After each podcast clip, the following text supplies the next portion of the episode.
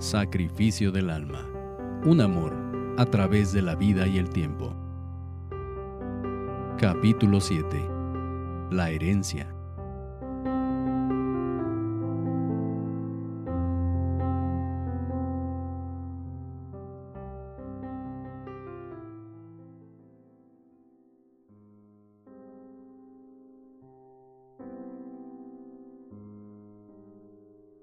Como él me lo dijo, lo más valioso que me había dejado mi amigo Fernando no era tangible, fue su amistad, fue su compañía, fueron sus pláticas y consejos, fue el amor que me brindó como si fuera de su familia.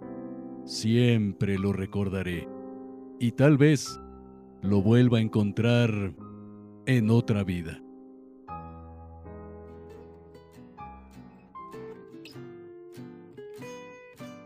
Ya era algo tarde cuando Rodrigo pasó a dejar a su madre y a Manuel al edificio donde vivían, para después continuar su camino. Rodrigo vivía solo en otro departamento, a unos dos kilómetros de distancia. Mari Carmen y Olga esperaban impacientes a que Manuel llegara cuando escucharon cómo metía las llaves para entrar y lo recibieron con un bombardeo de preguntas. Platícanos, ¿qué pasó? ¿Qué te dijeron? ¿Te tocó algo de la herencia? Él les dijo que les platicaría todo en la cena, porque ya necesitaba comer algo. La familia de tres miembros se sentó a tomar café con leche y pan. Mari Carmen y Olga miraban la cara de Manuel queriendo descubrir algún indicio de lo acontecido en la lectura del testamento de don Fernando Vela. Fue algo aburrido, comenzó a contarles. Se leyeron términos que a mí no deben interesarme, pero creo que son justos. El hermano de Rodrigo, que vive en Canadá, hereda la tercera parte de las propiedades de la familia, solamente en caso de que sean vendidas, y no tiene derecho a reclamar nada si los demás no están de acuerdo en vender. La propiedad del negocio de iluminación la heredan la señora Eva y Rodrigo, en partes iguales. Las cuentas bancarias personales quedan en propiedad de la viuda. Platícanos, ¿para qué te llamaron? Dijo impaciente Olga. ¿Te dejó algo tu amigo? ¿O te nombró albacea? Manuel se quedó pensativo por un momento, mostrándoles la palma de la mano mientras tomaba un trago de café con leche. Casi al final, el notario se refirió a mí y dijo que tenía instrucciones precisas para que obtuviera un regalo de graduación, por lo cual era necesario mostrarle mi título universitario. De cualquier forma, había una carta explicándome los términos y que Eva me daría otras cosas que él deseaba que yo conservara. ¿Y qué te dio? preguntó Mari Carmen. ¿Ya te dijo? Sí. Cuando veníamos de regreso, Eva me dijo que pasara cuando quisiera por la carta y el aparato de sonido, junto con todos los discos de acetato y CDs de la colección, además de todos los libros que yo quisiera.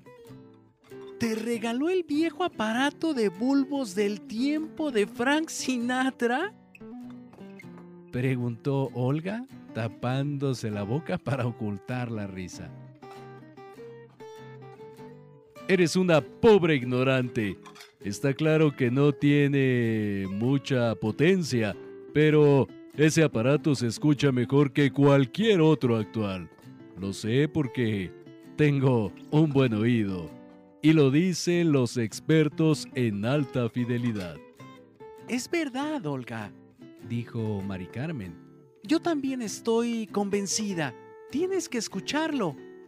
Regresando al tema, me pregunto si esos objetos de don Fernando no los querría Eva, Oscar o Rodrigo. No lo creo.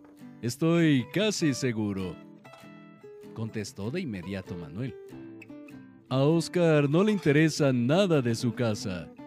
¿Ustedes vieron cómo vino deprisa al sepelio y se fue? A Eva no le entusiasma la lectura ni la música clásica. Ella es feliz con sus labores manuales y de cocina. Mm, Rodrigo siempre quiso ser la otra cara de la moneda de su padre y aborrece lo que huele antiguo. Continuamente anda buscando lo novedoso. Lo que sí será una sorpresa es el regalo de mi graduación. No me imagino qué pueda ser. ¿Y no crees que a Rodrigo le moleste? Preguntó Olga, muy seria. Manuel pensó por un instante y le respondió. Parece que a Rodrigo no le importa lo que su padre hiciera con su dinero o lo aprobaba por respeto o por verlo feliz. Rodrigo tiene otros defectos, pero no es egoísta. ¿Cómo cuáles, Manolo? Preguntó Olga. Tú sabes, es muy misterioso. Parece que siempre esconde algo. Unos días anda muy callado y otros muy extrovertido. Mari Carmen se quedó viendo a su hija y le preguntó. Parece que nos ibas a contar algo de Rodrigo. ¿No es así, Olga? Sí, contestó Olga, acomodándose en su silla y tomando aire. Ayer me habló Rodrigo para invitarme a salir el viernes y le dije que tenía una reunión con mis compañeros de la escuela, pero insistió para salir el sábado por la noche y acepté. Me cae bien.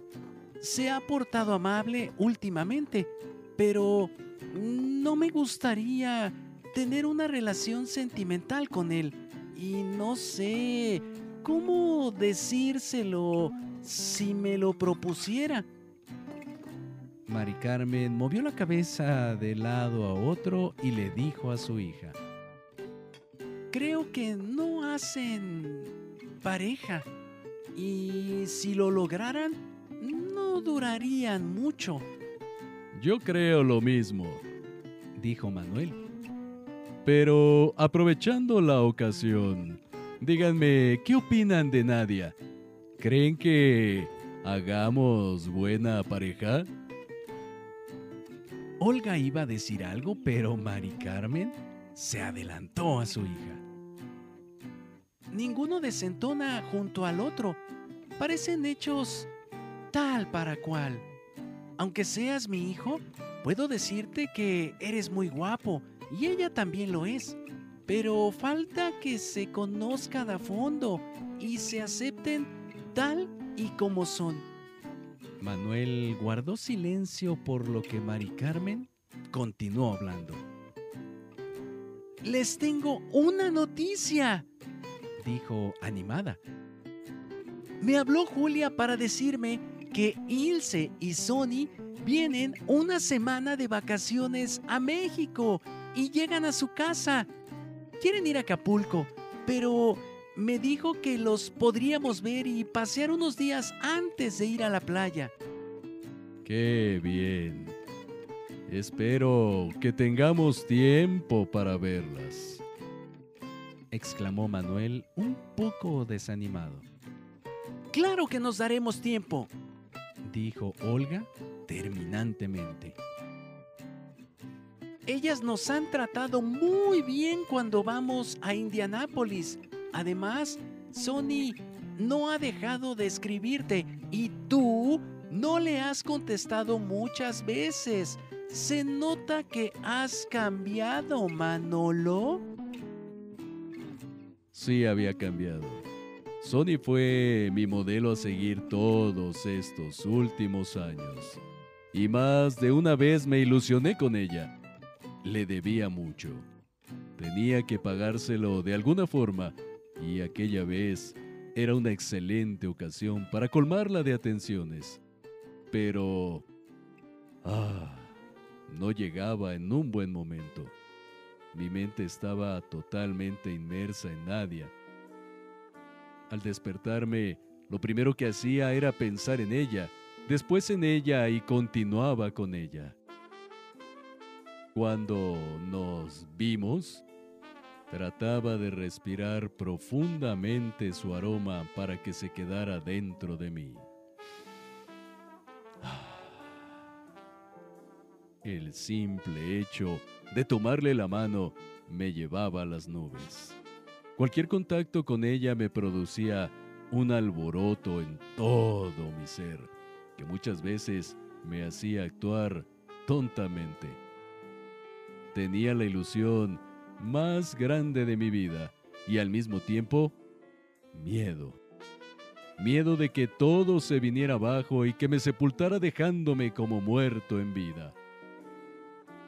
Quería hacer las cosas correctamente sin precipitarme y al mismo tiempo no encontraba el momento de confesarle mis sentimientos. Para ese entonces ya la amaba y pensaba que ya no había lugar para otra mujer en mi vida. Me faltaban muchas cosas de Nadia por conocer y descubrir.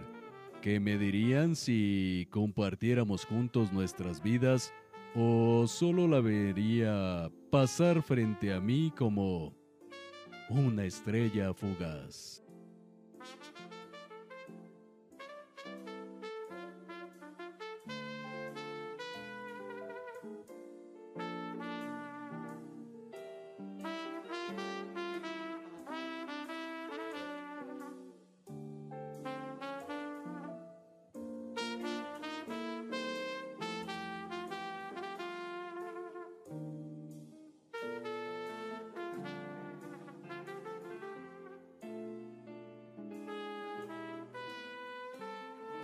No te pierdas el próximo episodio de Sacrificio del Alma, un amor a través de la vida y el tiempo, escrito por Rubén Sobrino Prado.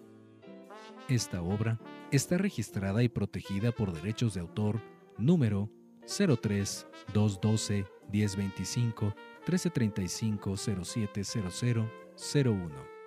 Si deseas adquirir el libro de manera física, puedes hacerlo en las librerías El Sótano o bien en la librería Pessoa de Querétaro. Asimismo, al correo liberdist.yahoo.com.mx. O bien, contacta directamente al autor vía Facebook, Rubén Sobrino Prado.